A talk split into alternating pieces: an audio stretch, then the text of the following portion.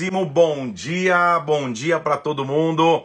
Você que está chegando no quarto dia de leitura da palavra, quarto dia de 100, seja muito bem-vindo. Eu sei que hoje vai ser mais um dia que o Senhor vai falar conosco, vai te visitar, vai visitar a tua vida, vai falar contigo. Seja muitíssimo bem-vindo, bem-vinda. Que Deus possa falar conosco nesta manhã.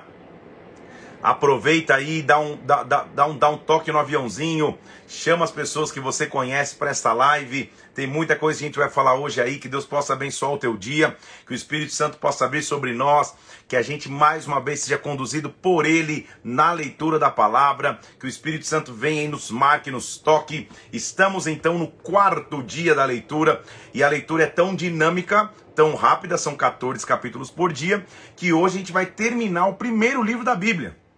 Ou seja, em quatro dias a gente vai ter lido já o primeiro livro da, da Bíblia inteiro e vamos entrar já no segundo livro da Bíblia. Então, realmente, essa é uma leitura dinâmica, uma leitura rápida. Claro que numa live como essa de uma hora, não tem como eu falar todos os detalhes da leitura diária dos, dos dos 14 capítulos, mas você vai lendo, vai estudando, vai vendo os detalhes aí. O que eu faço aqui é te contar um, um, um resumo da história, algumas revelações que estão contidas no texto, alguma coisa a mais do que está escrito no, no, no, no, no texto, viu? Então, tem essa, tem essa noção de que você tem que sim ler, ler os capítulos, você tem que sim estudar a parte dessa live para que você possa crescer cada dia mais. Então vamos nessa, gente.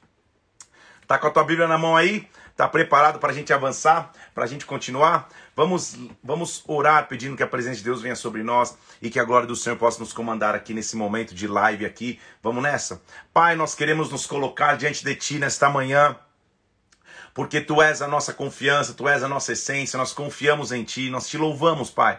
Como é bom estarmos reunidos aqui para a leitura da palavra, como é bom sabermos que, que quando nos concentramos em Ti, quando paramos tudo para te ouvir, o Senhor fala conosco. Por isso, meu Deus, visita-nos nessa manhã, nos dá a sabedoria necessária para que através da Sua palavra nós possamos aprender. Que através da tua palavra nós possamos ser alimentados no começo do dia, meu Deus. Fale conosco aqui, nós consagramos esse período nas tuas mãos. Nós pedimos, vem sobre nós, Senhor, nos envolve agora. Em nome do Senhor Jesus, eu oro, em nome do Senhor Jesus. Amém e amém. Vamos nessa então? Prepare-se aí, pega o teu papel, pega a tua caneta, pega a Bíblia e vamos para a leitura do Evangelho, vamos para a leitura da palavra, vamos buscar aquilo que Deus tem para cada um de nós, para as nossas vidas em nome de Jesus. Vamos lá então? Nós vamos na nossa leitura hoje começar em Gênesis capítulo 43. Como você já está habituado, eu sempre começo a leitura voltando um pouquinho para vocês contextualizar. Gênesis é o livro, como eu te disse, dos grandes patriarcas da nação de Israel. A gente já viu a história de Abraão, já vimos a história de Isaac, já vimos a história de Jacó e agora estamos vendo a história de um dos seus filhos, o mais emblemático, o mais significativo, que é José. Já vou te lançar a frase que, que, que, que vai ser do meu post de hoje, a frase que marca o nosso dia hoje, que é Eu tenho uma missão.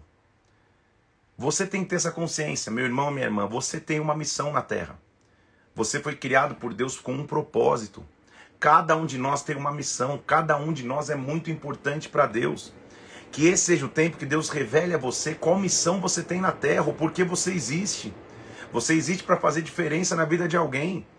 E missão não quer dizer que você vai tocar multidões. Não, se você transformar a vida de um, se um for tocado através da sua vida, você já está cumprindo a tua missão. Se a tua família for abençoada através de você, você já está cumprindo a tua missão. O fato é que todos nós, vivos na terra, nós temos uma missão.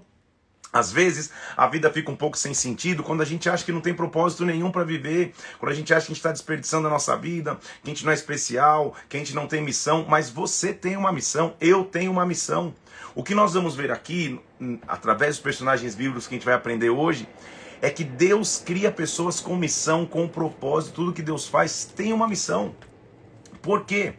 Nós ontem já começamos a ver, estamos na vida de um jovem rapaz que teve a sua vida completamente alterada. Aos 17 anos, ele é traído pelos seus próprios irmãos, é jogado num buraco vazio, pegam a túnica que ele usava, violentamente arrancam, fazem uma artimanha para dizer que ele estava morto para o seu pai, matam um animal, hum, enchem do sangue do animal na túnica do, do, do, do, desse rapaz, José, para que o pai acreditasse que ele havia morrido. Ele é vendido ao Egito. Como que um jovem assim vai continuar temente a Deus, vai continuar crendo que Deus tem propósito, vai continuar crendo que Deus tem promessa, quando a vida parece mudar de rumo, como você continua confiando em Deus? José não só continua confiando em Deus, como continua zelando seus princípios com Deus. Ele chega no Egito, vai para uma casa de Potifar, que era um grande homem na sociedade egípcia, um cara proeminente na sociedade, Deus o honra a tal ponto que ele passa a comandar a casa desse, desse Potifar. Então, sobre José havia uma, um, um, uma unção de excelência. Tudo que ele fazia era excelente, tudo que ele fazia era, era bom, tudo que ele fazia se destacava. Por quê? Porque ele tinha aliança com Deus. A mulher de Potifar tenta se deitar com ele, ele não aceita, isso leva para a prisão. Na prisão, mais uma vez, ele é excelente, ele é levado chefe de toda a prisão. Ele é esquecido quando, quando interpreta sonhos do copeiro, chefe do padeiro, chefe de Faraó ele interpreta o sonho e o sonho ele interpreta de maneira verdadeira, ele é esquecido mesmo assim. Dois anos se passam, finalmente ele é lembrado pelo Faraó, interpreta um sonho de Faraó, é colocado em posição de honra. Não só a posição de honra, como uma posição estratégica. Eu tenho uma missão. Quando Deus o viu então cair no buraco lá, na terra de seus pais ainda, e ser vendido para o Egito não quer dizer que, que Deus tinha perdido o controle da história ou que a história de José havia acabado. Pelo contrário, a história de José havia começado. Então, os percalços da vida, as surpresas que a vida nos reserva, as coisas difíceis que acontecem conosco, Deus pode transformar tudo isso numa missão e num propósito. Basta que eu permaneça com minha aliança com Ele. Eu quero orar hoje de manhã para que você permaneça com a tua aliança intacta com Deus, para que você ganhe força para manter a tua aliança com Deus e que para os rumos diferentes que a tua vida possa ter tomado, você ainda consiga enxergar Deus. Porque é o que acontece. Deus dá a, a José uma estratégia tamanha de que o mundo ia passar por sete anos de muita fartura, mas depois sete anos de muita escassez.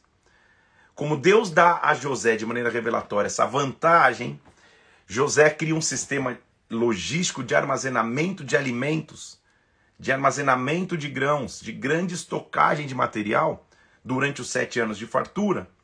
Ao passo de que quando começa a, a, a escassez por todas as nações da terra, o Egito era o único que tinha, não só para se alimentar, mas para alimentar as nações vizinhas. Então, uma nação que já era rica vai passar a ser mais rica ainda. Uma nação que já era poderosa vai passar a ser mais poderosa agora. Por quê? Porque Deus deu a José uma missão. Nesta missão, então, coincidentemente, porque em Deus não tem coincidências, os irmãos de José, alertados pelo seu pai, gente, a gente vai morrer de fome aqui na nossa terra, vão ao Egito como qualquer hebreu, como qualquer homem da terra ali, de onde, de onde morava Jacó, para comprar alimento sem nenhuma ideia de que o governador do Egito é o próprio José, é o seu irmão.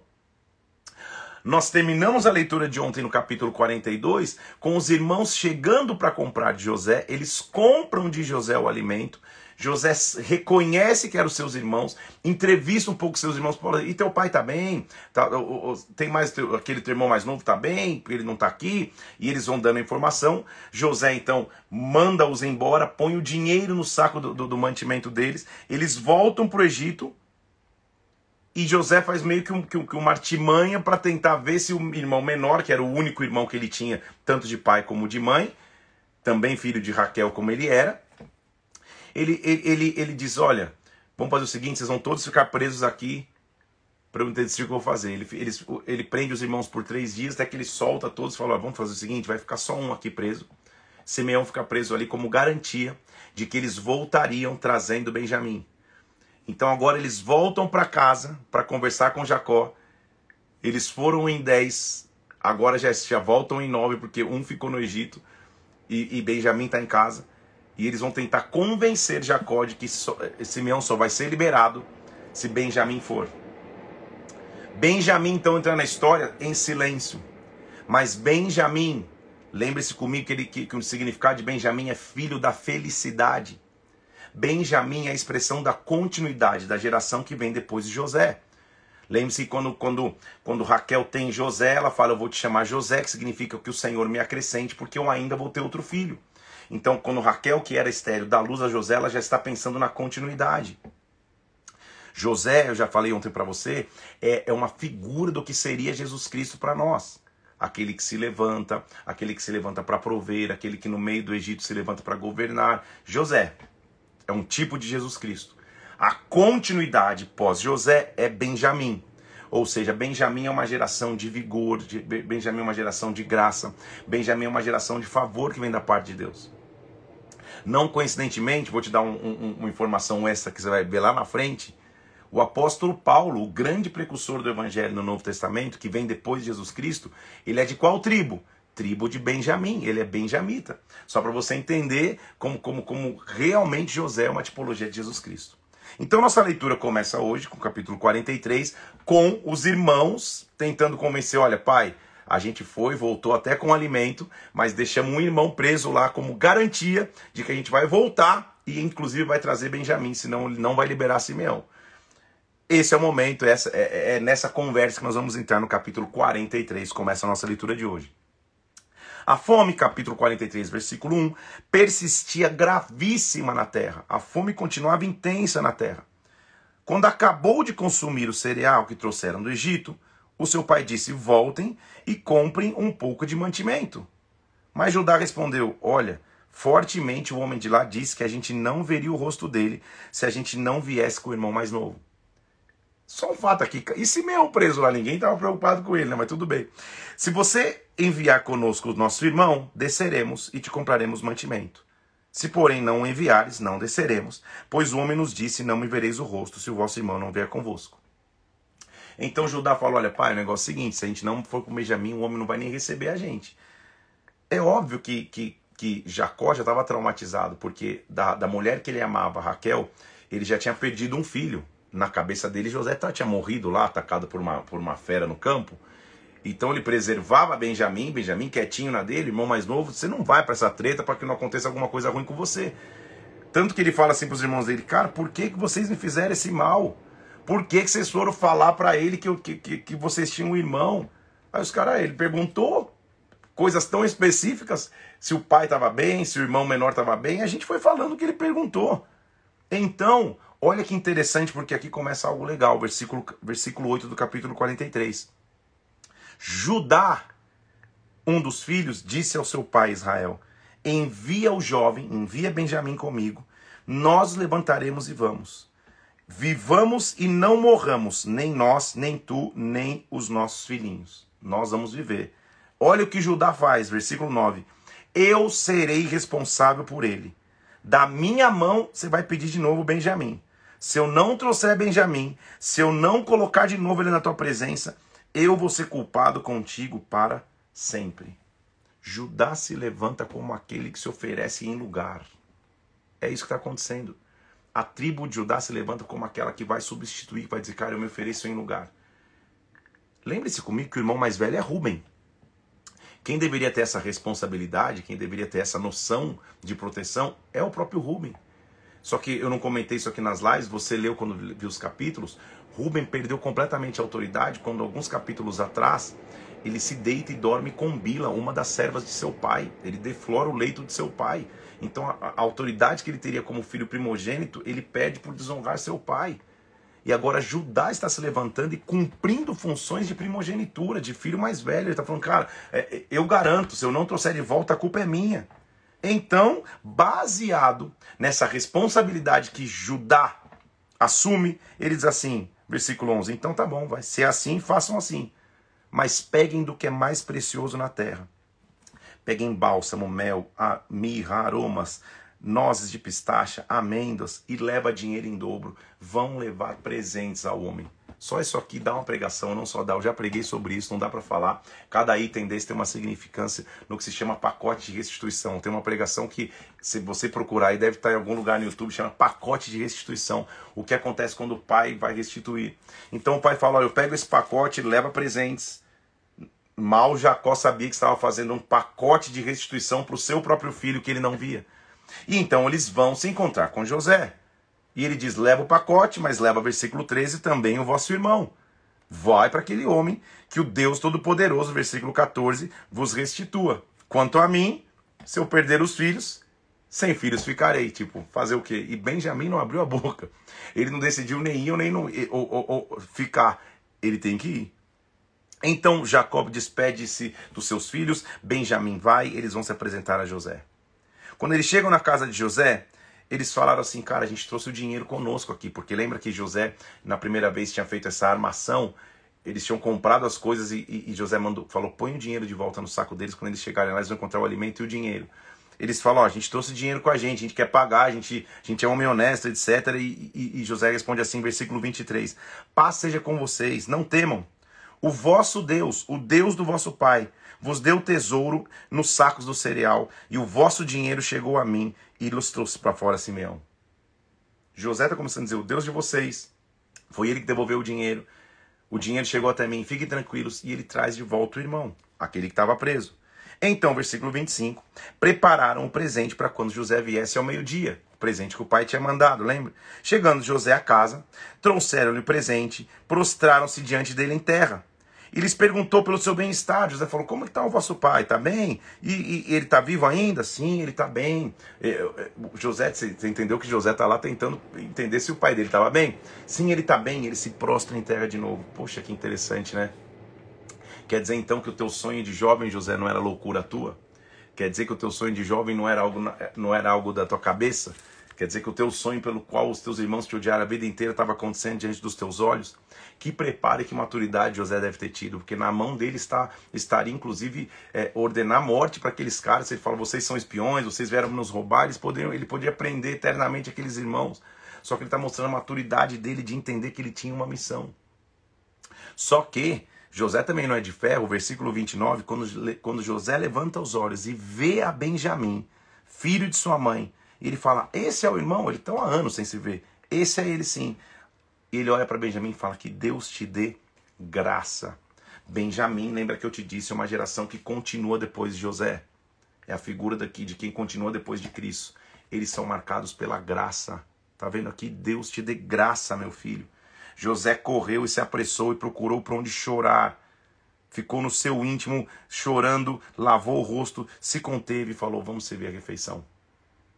É interessante isso porque são paralelos que a gente tem que anotar. Gente, assim como José precisou sair, ficar um tempo sozinho, chorando, lembra que Jesus saiu sozinho e o seu suor se transformou como gotas de sangue antes de fazer seu sacrifício? São paralelos. São sombras específicas para que a gente entenda que a história toda se completa, a história toda se costura. Eles se sentam na mesa para comer, existe um protocolo dos, dos, filhos sentarem de acordo com a sua primogenitura, e o mais novo segundo a sua minoridade. Então, Benjamim está quase de frente a frente com José, e o que acontece? Ele deu porções a todos os seus irmãos, versículo 34. Mas a porção de Benjamim era cinco vezes maior do que todos os outros. Cinco mais uma vez. É a figura bíblica, é o número bíblico que representa a graça de Deus, o favor de Deus imerecido. A gente vai ver que cinco foram os ferimentos de Cristo na cruz. Cinco vão ser as pedras que Davi vai escolher num ribeiro para com uma delas matar um gigante chamado Golias. Então cinco é o número que representa a graça. Então Benjamim não abriu a boca, ele só veio. E porque ele se levantou, ele já emocionou José. Porque ele se levantou, ele já ouviu de José que a graça de Deus seja sobre você. E porque ele se levantou, na mesa para ele tem cinco vezes mais. Geração de Benjamim, então, é uma geração que aprende a se levantar, que aprende a dizer: Eu tenho uma missão. Eu quero que hoje você tenha isso na tua mente. Você tem uma missão. Você não está na, na, na, vida por acaso. Você, não, você, você, você só não vive para acordar, trabalhar e dormir, dormir, acordar, trabalhar, comer. Não. Deus te deu uma missão maior do que você imagina. Seja essa missão transformar um ser humano ou transformar muitos seres humanos, Deus vai te capacitar dessa missão. E quando essa missão acontecer, Ele vai te dar honra, Ele vai te dar glória, Ele vai te dar sabedoria. Eu tenho uma missão, entenda isso hoje. Essa é a nossa frase de hoje. Porque Moisés está entendendo. Moisés, olha, calma, vamos chegar lá. José está entendendo, eu tenho uma missão. E Benjamim também, eu tenho uma missão. A, a missão de Benjamim foi só se levantar. Foi só se entregar para dizer, cara, se, se, se eu tiver que ser levado escravo, levarei, mas eu vou. Ele se levanta e começa a receber graça. O que acontece então é que eles de novo compram alimento depois da refeição. José não tinha falado nada quem ele era. Eles vão levar o mantimento embora de novo. E mais uma vez José faz a mesma coisa. Faz o seguinte: devolve todo o dinheiro que eles, que eles, que eles compraram. E acima de, e além disso, versículo 2: pega o meu copo de prata e coloca na boca do saco do mantimento do mais novo também devolve o dinheiro, e assim fizeram. Os caras, os servos de José não estar entendendo nada. Então, lembra, eles foram comprar grãos. Era uma troca. Eles, eles pesavam, pagavam dinheiro, não é dinheiro moeda, mas eles pagavam dinheiro, a, a forma de moeda daquela época, e levavam mantimento. Com os irmãos dele estava sendo diferente. Pela segunda vez, eles estavam levando mantimento e eles estavam devolvendo o dinheiro no saco. Só que no saco de Benjamim, além disso, ele põe um copo de prata. Isso aqui já é outra pregação. Copo de prata. Prata é, é, é, é o material bíblico representativo da redenção. Com o copo de prata é um copo de julgamento, é, é o copo específico daquele homem tão alto, de um, um governador do Egito. Então, geração de Benjamim é aquele que recebe de Deus redenção e graça. É o que está acontecendo aqui. Quando eles vão embora, mais uma vez, Agora o, o, o José pede para deixar eles irem um pouco em viagem e daqui a pouco eles são alcançados pelos soldados de, de, de José, pelos soldados de Faraó, dizendo: O que, que vocês fizeram? Por que, que vocês roubaram o homem? Não, não roubamos nada. E quando eles vão procurar, eles acham o copo de prata, versículo, versículo 12, nos mantimentos de Benjamim. Todos então são levados presos de novo. E agora Judá, lembra que ele se levantou como responsável, versículo 14 eles chegam lá e Judá se prostra dizendo: O que, que aconteceu? E José falou: O que, que é isso que vocês fizeram? Vocês não sabiam que eu sou capaz de adivinhar? José está tentando, tentando discernir como que ele faz para Benjamim ficar. Essa era a intenção inicial. Tipo, já que esse menino roubou, ele vai ficar como meu escravo aqui. Então disse Judá: Judá falou assim: O que, que nós vamos fazer? O que, que nós vamos falar? Como nós vamos nos justificar? Achou Deus iniquidade de teus servos, ele encontrou. Nós somos escravos de seu senhor, tanto nós como aquele cuja mão se achou o copo. Judá então se levanta para defender. Que mudança de comportamento. Os primeiros, pela primeira, lá na antiguidade, os irmãos nem se importaram, jogaram no buraco e ele que se vire. Tanto que ele foi vendido pelos seus próprios irmãos. Agora não, calma aí, eu estou vendo o menor aqui, então todos somos servos, que a culpa venha sobre mim. Ele se levanta. José falou assim: longe de mim que eu faça tal coisa. Eu não vou prender todos vocês. Só o homem que foi achado a mão no copo, esse vai ser o servo. Judá vai se levantar em defesa. Porque Judá representa aquele que se levanta para defender, se levanta em substituição. Quem é da tribo de Judá? Tudo bem? Então, versículo 18, Judá se aproximou e falou: Não, não, não, deixa eu falar só uma coisa, por favor, escuta. Nós temos um pai velho. Olha o versículo 20, que interessante. Ele tem um filho na sua velhice. Esse é o filho. O mais novo, cujo irmão é morto, ficou sozinho. Seu pai o ama. Ele está falando, cara, esse, esse filho é o, fi, é, é, é o filho da velhice dele. O mais novo do filho da velhice dele teve dois filhos na velhice. Um já não existe mais. É o próprio José que, que, que, que, que Judá está conversando. Por favor, faz o seguinte, cara, a gente não pode deixar ele aqui. Senão meu pai vai morrer. Senão, senão meu pai não vai aguentar. Então, ele disse, versículo é, 23. Quando você disse para mim que se o mais novo não viesse, vocês não iam ver a gente, por isso que a gente veio. Por isso que a gente trouxe o irmão mais novo. Mas, versículo 29, se você tirar ele da minha presença e acontecer algum desastre, você vai fazer com, com, com, com que eu desça a sepultura, eu vou ficar amaldiçoado para sempre. Então faz o seguinte, versículo 32, eu fui fiador para que, que esse moço pudesse vir. Faz o seguinte, versículo 33, que eu fique no lugar dele, que eu substitua. Me prende, mas libera ele. Judá se levanta como aquele que substitui. Está entendendo comigo? Quando José entende então que agora os seus irmãos, e principalmente Judá, é completamente diferente daquele que o desprezou, que o jogou no buraco, não dá mais. José fala: Não entendi, cara. Entendi. Versículo 1 do capítulo 45. Então, José, não podendo mais se conter diante de todos os seus irmãos, grita para todos os funcionários ali, servos: Saia da minha presença. E eles ficam sozinhos agora, José e os seus irmãos. E José se deu a conhecer a seus irmãos. E levantou a voz em choro, de maneira que os egípcios o ouviam e também toda a casa de Faraó. E ele disse, versículo 3: Eu sou José.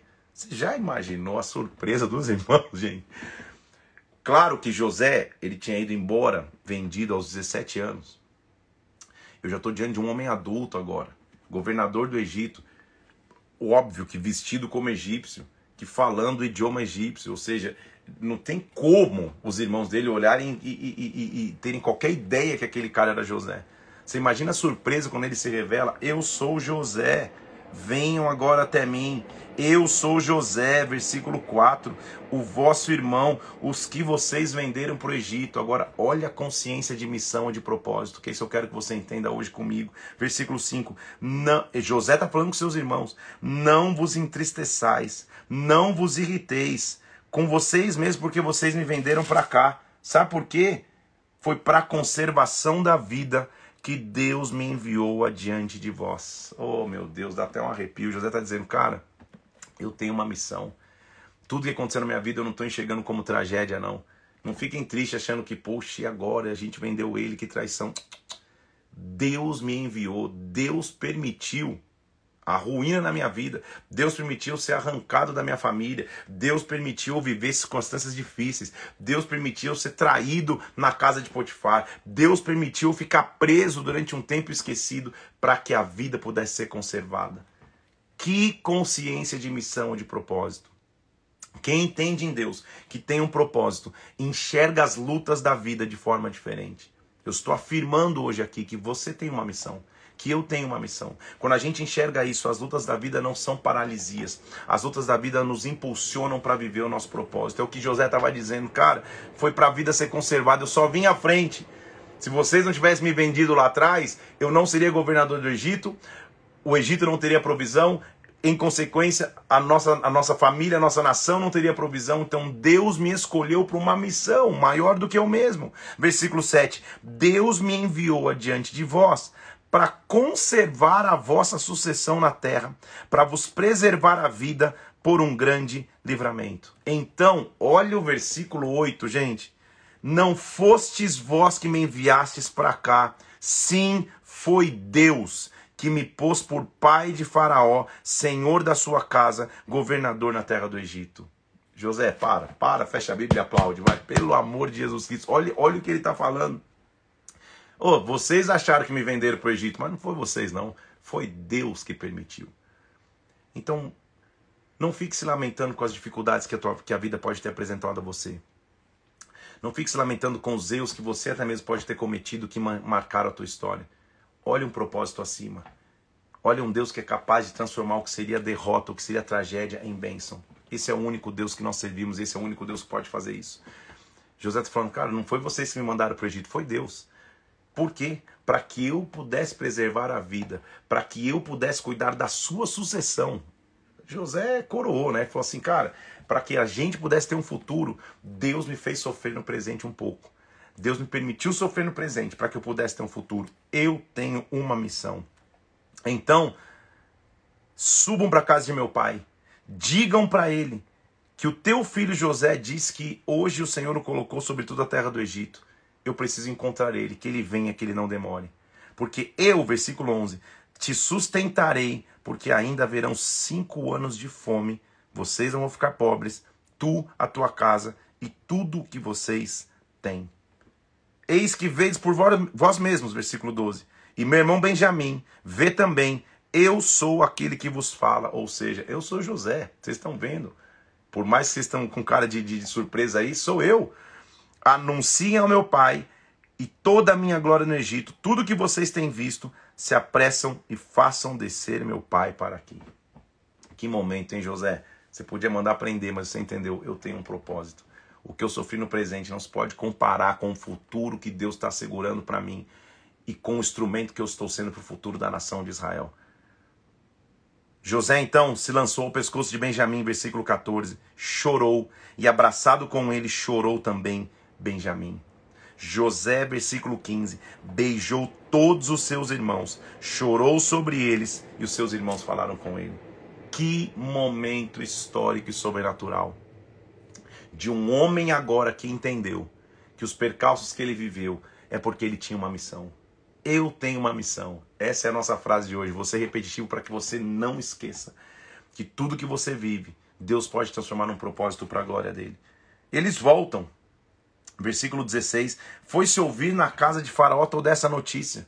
Você não acredita, esses caras estão vindo aqui, são os irmãos de José. E preste atenção quando Deus coloca o favor.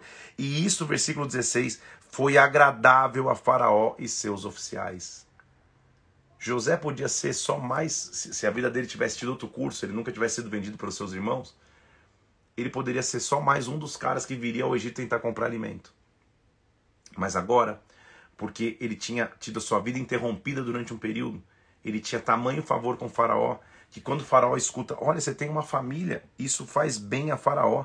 Faraó chega para José e diz assim: faz o seguinte, cara, além disso, carregue os vossos animais, versículo 17, vá, volte à terra de Canaã, traga o seu pai e as suas famílias e venham até mim. Versículo 18: Eu vou dar a vocês o melhor da terra do Egito e vocês vão comer fartura da terra. Meu Deus do céu, José, faz o seguinte: pega aí, usa os recursos do Egito para viajar até Canaã, traz a tua família, porque eu, Faraó, não é mais a decisão tua só, eu, Faraó, vou dar à tua família o melhor do Egito, vocês vão comer do melhor, ou seja, Deus estava garantindo o sustento, o futuro da nação de Israel estava sendo garantido por algo inimaginável, sobrenatural, porque eu tenho uma missão. Olha o que ele diz no versículo 20: Não vos preocupeis com coisa alguma do que vocês vão ter, do que vocês vão ter, porque o melhor de toda a terra do Egito será vosso. Calma aí. Uma coisa é você ir comprar com o teu dinheiro alimento e levar para casa. Outra coisa é falar, não se preocupe, não estou falando de dinheiro não. Vem, o melhor da terra do Egito é teu. Pensa se José tinha favor com o faraó. Pensa se Deus não tinha preparado tudo para esta hora. Então, os filhos de Israel fizeram assim. José lhes deu carro, conforme mandado de Faraó, deu provisão para o caminho. Eles vieram, sei lá, de jumento, camelo, vieram de maneira simples comprar mantimento. Eles estão voltando agora com, com uma caravana do Egito, com mantimento para viagem. Você imagina isso, gente? A cada um deles Deus veste, deu, deu vestes de festa. Mas a Benjamim deu 300 moedas de prata e cinco vestes festivas. Mais uma vez, Benjamim é a evidência da graça. 300 é um número bíblico que representa a conquista. Ele está com 300 moedas de redenção. A conquista da redenção é a geração de Benjamim. E cinco, que representa a graça, vestes de festa. Benjamim, você só se levantou. E porque você se levantou, você está voltando para a casa do seu pai com favor.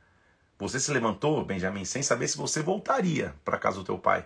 Não só você está voltando, você está voltando com redenção, com conquista, com graça, veste de festa e você está voltando com uma caravana que se chama resgate. Com uma caravana que se chama resgate. Que maravilha é servir um Deus que a atitude de Jacó, Israel, foi: eu vou semear. A gente está vivendo fome, hein? Lembra que eles estavam indo comprar alimento pega talvez o último recurso que a gente tem. Nozes, é, nozes de pistache, amêndoa, incenso, aromas, mel. Pega o que tem de melhor e dá na mão do homem. Eu semeio o melhor. E daqui a pouco está voltando para minha casa uma caravana para me trazer provisão. Esse é o Deus que nós podemos confiar. Esse é um Deus que nos faz viver sobrenaturais. Esse Deus está sobre nós quando nós entendemos que tem uma missão. Então eles vêm, imagine eles contando tudo para Jacó. Jacó você não entende. É, é, é, versículo. Uh, versículo 25. Subiram do Egito, versículo 25 do capítulo 45, e vieram à terra de Canaã, a Jacó seu pai, e disseram a ele: José ainda vive e é governador de toda a terra do Egito. Você já imaginou, gente? José era o filho da velhice dele com Raquel, a representação que Deus abriu o ventre de Raquel, que já nem era mais viva, porque ela morreu quando Benjamim nasceu. Você imagina ele recebendo essa notícia. A Bíblia diz que, versículo 26, o coração dele ficou como sem bater, sem palpitar. Não deu nem crédito aos filhos, ele estava assim, ó. Até que ele reviveu o espírito, ficou em estado de choque e voltou. Então Israel disse: Basta, ainda vive meu filho José, e eu o verei antes de morrer. Deus estava preparando um reencontro então. Então partiu Israel com tudo que possuía. Veio a Berseba, ofereceu sacrifícios ao Deus de Isaac, seu pai, porque a base sempre estava aliança e sacrifício. Falou Deus a Israel em visões e disse: Eu sou o teu Deus, o Deus do teu pai. Não temas descer para o Egito, porque de lá eu farei de ti uma grande nação. Vai, eu estou no controle dessa história. Então todos os filhos, toda a casa de Israel parte para o Egito. Todos os filhos Está aqui descrito no capítulo 46. Rubem, Simeão, todos os filhos partem. O total são 70 pessoas. De 70 pessoas, Deus iria começar uma grande nação. Porque Deus sempre tem uma missão. Deus escolhe os seus filhos para cumprir missão. Até que chega o um momento que Jacó envia Judá adiante de si para encontrar José. Você vê que Judá já está cumprindo funções de primogênito. Rubem já está meio que anulado da história. José aprontou seu carro, subiu ao encontro de Israel, seu pai. Ele foi encontrar seu pai, versículo 29. Pensa nessa cena, gente. Apresentou-se, lançou-se-lhe ao pescoço e chorou longo tempo. Israel disse a José: Agora eu posso morrer, porque eu vi o teu rosto e você vive. Que reencontro sensacional. Que história maravilhosa. Eles se reencontram. Não só se reencontram, como agora Israel, Jacó, é apresentado a Faraó. José chega para Faraó, versículo 1 do capítulo 47 fala que: Olha, meu pai, seus irmãos chegaram. Faraó vê a, a, a família de, de, de, de, José e fala: Vocês trabalham com o que? Eles falam: A gente é simples, gente, a gente é pastor de rebanho. A fome estava muito em Canaã. Já, faraó fala para eles: Olha, vamos fazer o seguinte, versículo 6: A terra do Egito está diante de vocês. No melhor da terra, faz habitar o teu pai e os teus irmãos. Habitem na terra. Se eles são homens capazes, Coloquem-o sobre chefe do gado que me pertence. Meu Deus, eles chegam no Egito com provisão, chegam no Egito com profissão. Chegam no Egito com tudo, porque Deus estava cuidando de tudo. José então estabeleceu seu pai na terra do Egito. A seus irmãos deu possessão na terra do Egito. E José, versículo 12, sustentou de pão a seu pai e seus irmãos e toda a casa de seu pai, segundo o número de seus filhos. Eu tenho uma missão, missão maior do que eu mesmo. Essa missão só foi possível ser cumprida por José porque ele não segurou mágoa, ofensa ou, ofensa ou falta de perdão no seu coração. Ele entendeu que havia um propósito maior em todas as dores que ele havia vivido e passado. Agora sua família está preservada, os 70 estão preservados, para que eles não morram de fome e para que a nação de Israel tenha a chance de recomeço. Era um tempo de tanta prosperidade e José tinha preparado tanto o Egito que os próprios egípcios vendem as suas terras para Faraó. E Faraó se torna mais poderoso ainda. É o final do capítulo 47. Deus deu tanta sabedoria administrativa para José que os egípcios falaram: cara, a gente não tem mais dinheiro, então compra as nossas terras. Ele compra as terras dos próprios egípcios, devolve a terra para o egípcio e fala: agora a compra é a seguinte: vocês vão pagar um quinto de tudo que vocês fizerem. Ele institui impostos uma maneira de, de, de, permanecer com o Egito rico. É tudo, tudo sabedoria administrativa que José foi tendo. Capítulo 48. Jacó adoece. Ele tinha só um pedido: quando eu morrer, eu não quero ser enterrado no Egito. E quando ele está adoecido, ele passa a abençoar a José e seus filhos. Primeiramente, ele abençoa os, os filhos de José, Manassés e Efraim. Só que alguma coisa sobrenatural acontece na hora de, de, de, abençoar. Ele cruza as mãos ali, está no capítulo 48, e ele dá como se fosse a bênção do maior, a bênção do mais velho, a Efraim, que era o mais novo. Era um, era um cuidado e um controle de Deus. Você vai ver na história que Efraim se tornar, vai se tornar uma, uma tribo muito maior. E aí o capítulo 49 é um capítulo muito simbólico e muito significativo, porque é um capítulo que mostra a bênção de Jacó para todos os seus filhos a bênção de Israel para todos os seus filhos. É interessante notar o conceito de bênção, e eu quero me, me delongar um pouquinho nele aqui. O conceito de bênção, que começa a se mostrar através dos patriarcas, é o conceito de bênção bíblica. E pega o papel e a caneta para você anotar aí algumas anotações que eu fiz. Bênção é aquilo que promove, aprimora e enriquece a vida. Então, bênção no conceito judaico no conceito dos patriarcas, é aquilo que promove, aprimora, ou seja, aperfeiçoa e enriquece a vida. Enquanto a maldição deprecia, a bênção promove, aprimora e enriquece. A bênção no conceito bíblico do Antigo Testamento está sobre a família, está sobre o governo, está sobre a religião. A bênção, ela cobre tudo isso. A bênção, na verdade, tem três características principais no Antigo Testamento. Primeiro, a bênção sempre é transmitida do maior para o menor. Um pai abençoa um filho. A bênção é o sinal do favor de Deus. A bênção está sobre aquele que reconhece que a graça vem do Criador, que eu dependo de um Deus para nos abençoar. Esse é um contraste, contraste nítido com o paganismo, ou seja, com, com as religiões pagãs da antiguidade, que associavam bênção, fertilidade, prosperidade a divindades criadas pelo homem, ou a sol, a lua, ou a mar, a, a coisas criadas pelo Criador, a criaturas, não ao Criador. O conceito judaico de bênção é que a bênção vem do Criador e não das criaturas. Eu não dependo do sol, da lua, das estrelas, da grama para me abençoar.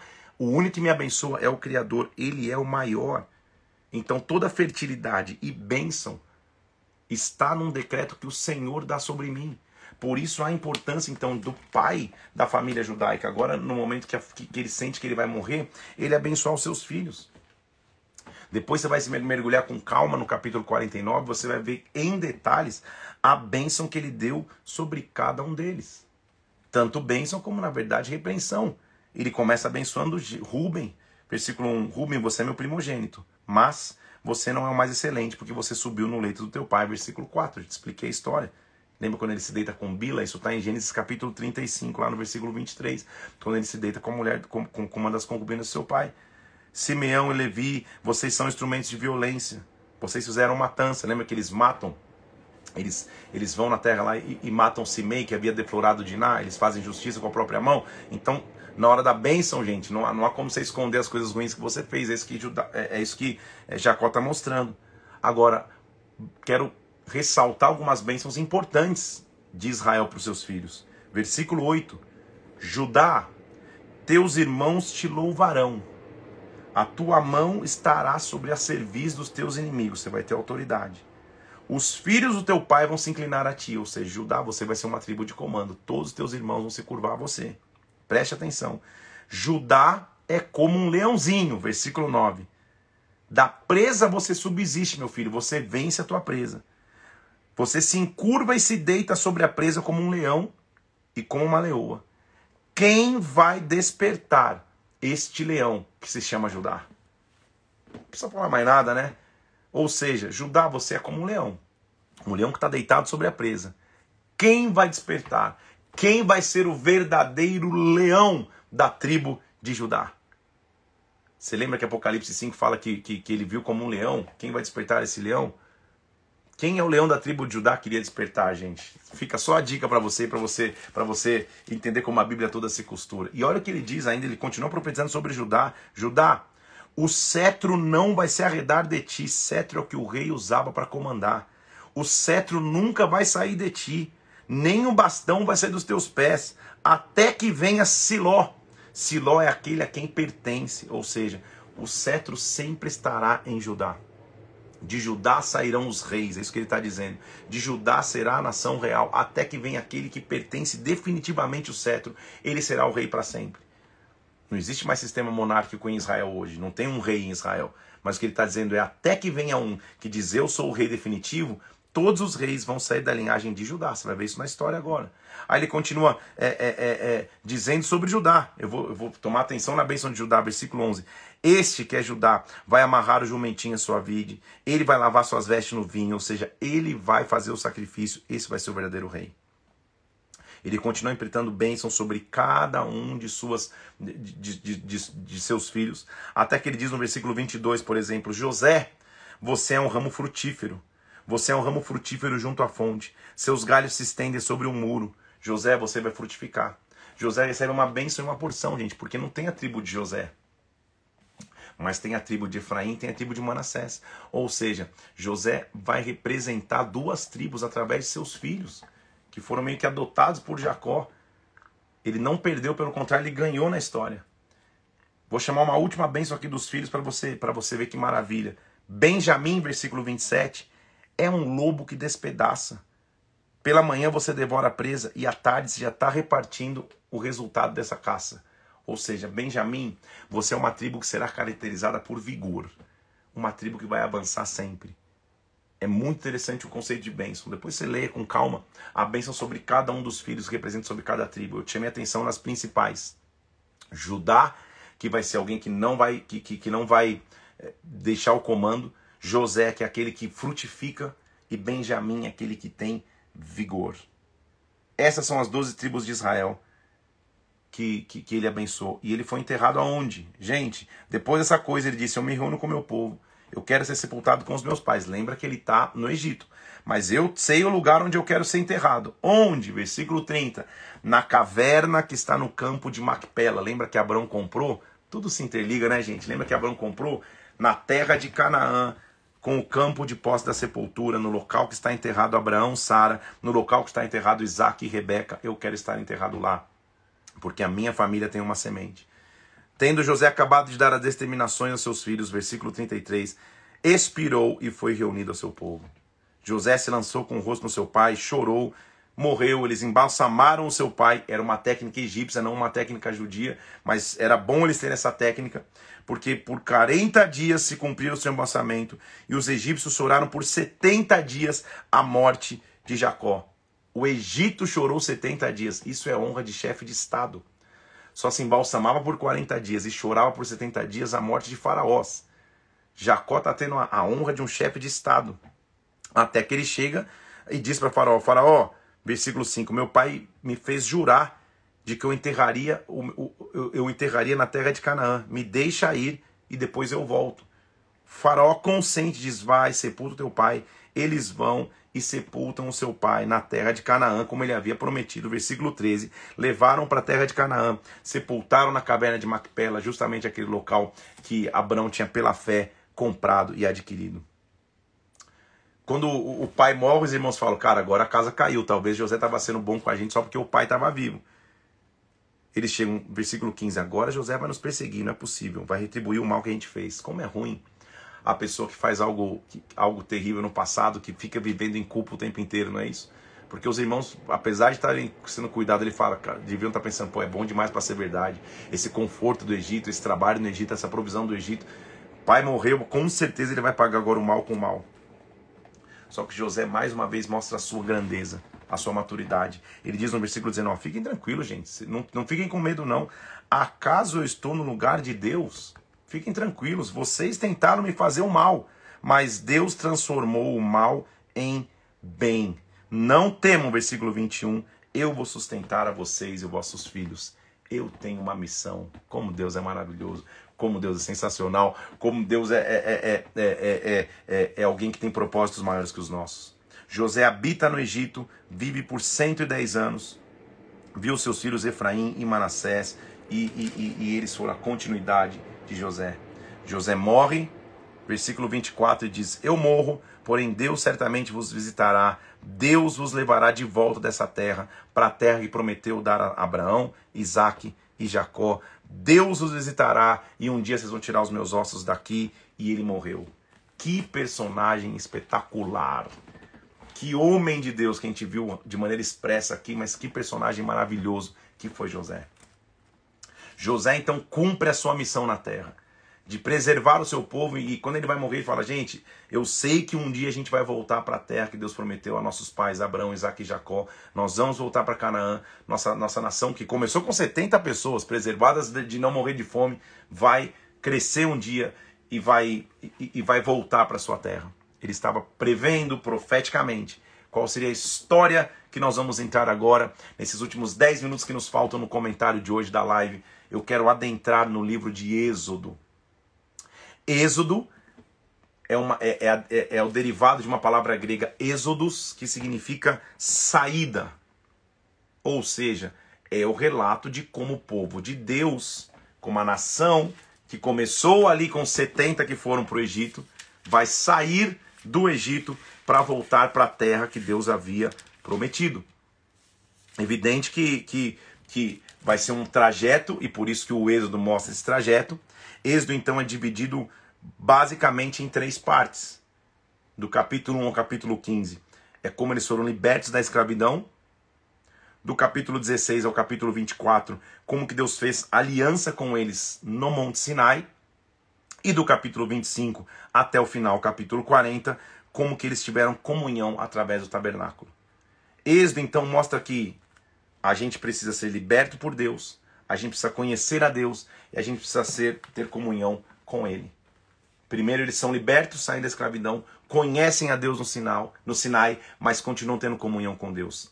A nossa saída da escravidão, então, está no fato de Deus nos libertar, Deus se fazer conhecido a nós e Deus oferecer comunhão às nossas vidas. Êxodo é a expressão de como a gente sai da escravidão. Foi escrito pelo próprio Moisés, que é o autor do Pentateuco, e agora Moisés então vai entrar na história bíblica. Acontece então, lembre-se comigo, que, que, que, José morre. O faraó que, que, que tinha tanto favor com José, tanto favor com a família de José, morre também. E surge no Egito um faraó que não havia conhecido José. E esse faraó começa a olhar e fala: calma aí, cara, esse povo que antes eram 70 caras, eles estão mais fortes do que a gente.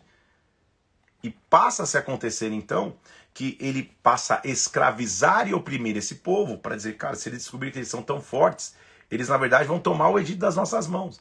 Então, aquela semente de, de, de José, que na verdade é de Israel, que está dentro do Egito, do favor que eles tinham antes, agora eles passam a ver em escravidão.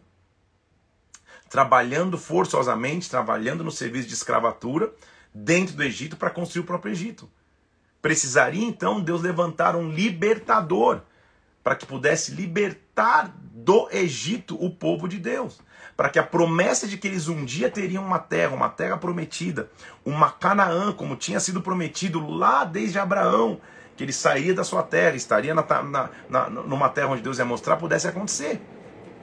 Esse desvio de, de conduta aí não foi causada por Deus, foi causada pelo irmão, os irmãos de José que o venderam para o Egito. Deus reverteu o que seria maldição em bênção. Ok. Ele está indo para o Egito não porque vocês querem, mas porque eu vou prover o resgate de, da, da, da, e a provisão no meio da fome. Mas agora a escravidão está sendo, tá sendo encarada pelo, pelo, pelo povo de Israel e Deus teria que levantar um libertador. Nós vamos ler hoje aqui, entrar na história desse homem chamado Moisés. São seis capítulos, então vamos correr aqui. Pra, é, nós vamos ler até Êxodo 6 hoje, depois nós vamos entrar com, com, com, com calma na história dele nos próximos dias. Versículo 6 de Êxodo, capítulo 1, diz que José faleceu, como eu já te disse, versículo 8, se levantou um rei sobre Egito que não tinha conhecido José. E esse rei fala: calma aí, vamos usar de astúcia para com esse povo, porque eles estão se tornando fortes. Então, versículo 11 do capítulo 1 diz que os egípcios puseram sobre os, os, os, os, os descendentes de Israel feitores de obras para os afligirem com cargas. Mas, como Deus estava com eles, versículo 12, quanto mais os afligiam, mais se multiplicavam. E os egípcios com tirania faziam servir os filhos de Israel. Só que eles cresciam mais e mais e mais e mais. E nós vamos ver agora uma maneira de Satanás tentar matar o que está crescendo matando no começo. Porque quando muitos homens começam a nascer e a nação começa, começa a se tornar forte, sabe o que, que Farol faz? Faz o seguinte: todo filho homem que nascer desse povo aí, joga no rio e matem. As mulheres deixam viva, porque é, é, elas são ventes para gerar, né? talvez até fruto de, de filhos egípcios. Mas os homens mate, então mata toda uma geração. Essa é a maneira de Satanás tentar matar o futuro. Mata quando está começando mata uma geração, mata o sonho no começo, mata a história no começo.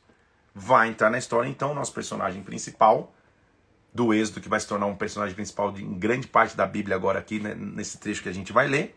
Faraó dá uma ordem, versículo 22 do capítulo 1. Todo homem que nascer, lança no Nilo, as filhas deixam viver.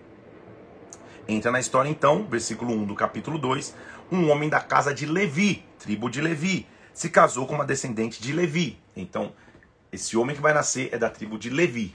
Nós vamos entender que essa vai se tornar uma tribo sacerdotal, uma tribo de sacerdotes. Essa mulher viu que era um filho, o filho o homem nasce nesse, nesse cenário de ameaça, de que todo filho homem deveria ser jogado no rio. Ela o esconde por três meses.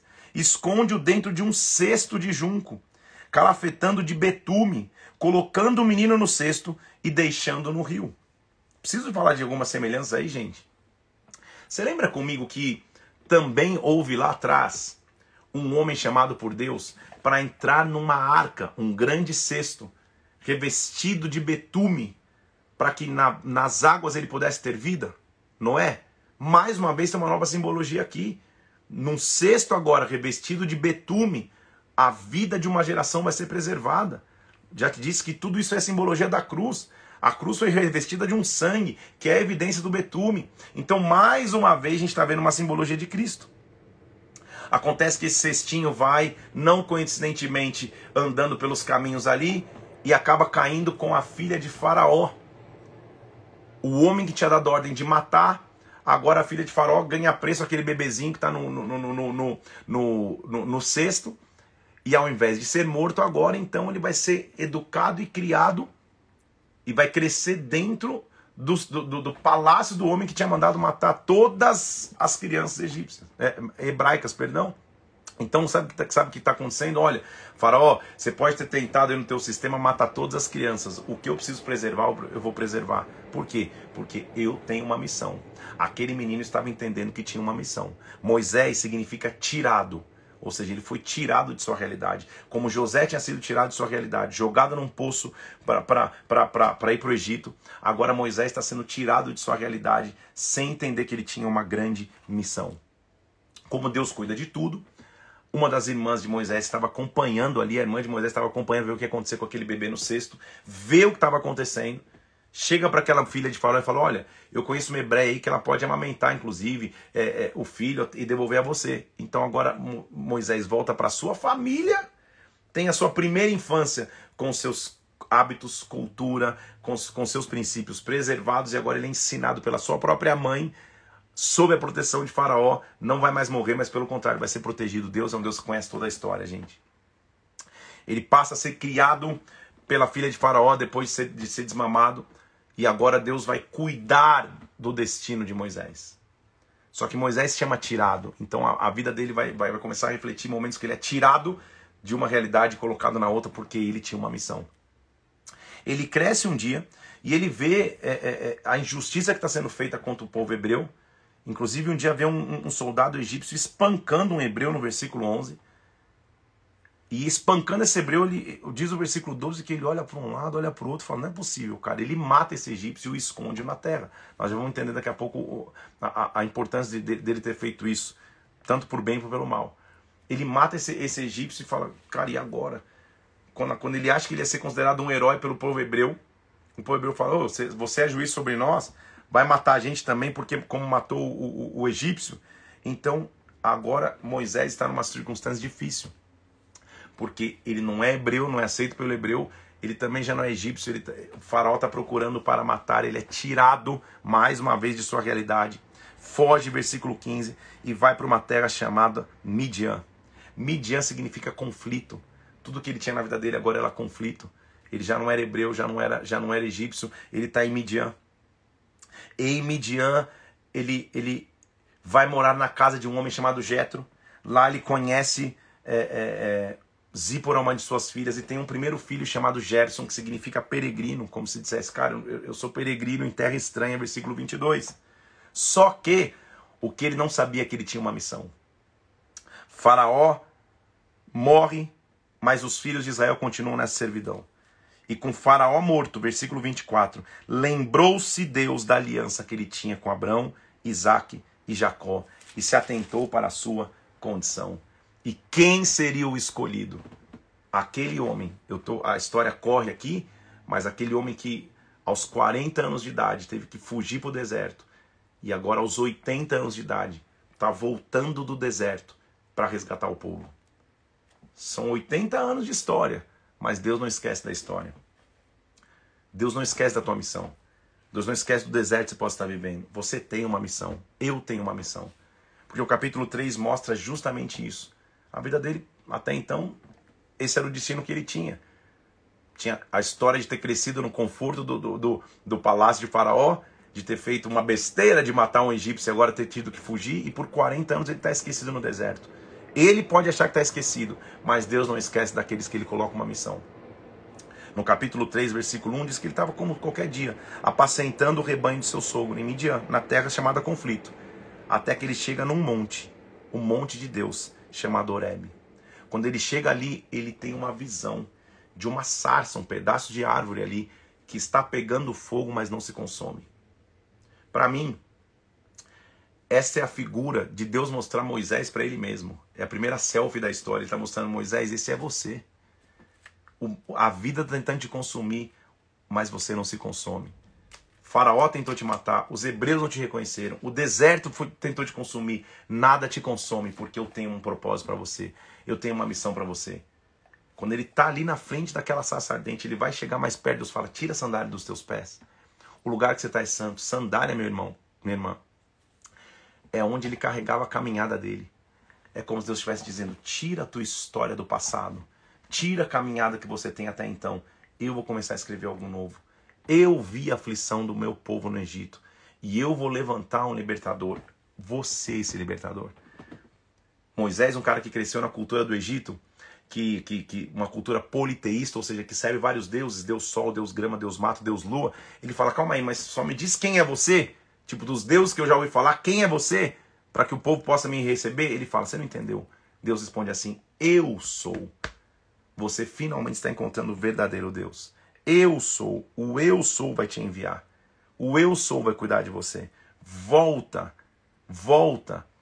Vai para o povo que um dia te expulsou. Vai para vai o Egito que um dia quis te matar. E agora seja levantado como um libertador. Você tem uma missão. Deus dá no capítulo 4, inclusive, vários sinais a Moisés que ele estava no controle. Deus é, dá sinais de, de, da mão dele se, se, enchendo de lepra e sendo curado, dele comandando uma serpente que caiu no chão, porque a vara dele se transforma numa serpente, ele pega de novo e comanda. Moisés fala: Não é possível, não é comigo. Versículo 10: Ah, Senhor, eu não sou eloquente, eu sou pesado de boca e pesado de língua. No original significa dizer que ele era gago, ele sofria de gagueira. Como que Deus chama um gago, um cara que não sabe falar, para falar com o homem mais importante da, da humanidade na época, que era Faraó? Porque Deus estava cuidando de tudo. Ele diz assim no versículo 11: Moisés, quem fez a boca do homem? Quem fez o mudo ou o surdo? Não sou eu, Senhor? Vai, versículo 12: Eu serei com a tua boca, eu vou te ensinar o que você tem que falar. Eu vou ser com a tua boca, Moisés. Você tem uma missão. Quando Deus te chama para uma missão, ele não depende das tuas qualidades, ele depende da tua disposição, ele depende da tua entrega. Deus, Deus diz, inclusive, você não vai estar sozinho. Eu vou levantar Arão, que era irmão dele, que ele nunca mais tinha visto. Arão vai falar por você, ele vai ser boca no teu lugar. Deus vai levantar um sacerdote para caminhar junto contigo. Arão vai se levantar para caminhar junto contigo. Passa-se a, a, a, a, identificar então a figura do líder e de um sacerdote. Moisés e um sacerdote junto. Voltem, vão para o Egito, eu vou dar favor a vocês.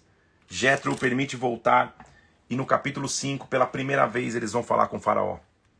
Pô, Deus mandou, vai dar tudo certo, né, gente? Deus me deu uma missão, só que quando Deus nos dá uma missão, ele nos coloca num, num processo, num propósito. Versículo 1 do capítulo 5, já estou terminando aqui, daqui dois minutos eu termino. Foram Moisés e Arão e disseram a Faraó: Assim diz o Senhor, imagina eles cheios de fé deixa o meu povo ir.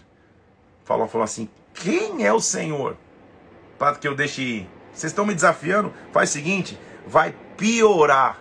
Eu vou, eu vou, eu, eu vou dar mais carga de trabalho a vocês. Que difícil é, gente. Você começar achando que vai dar tudo certo, que Deus te chamou, que Deus te capacitou e tudo vai acontecer.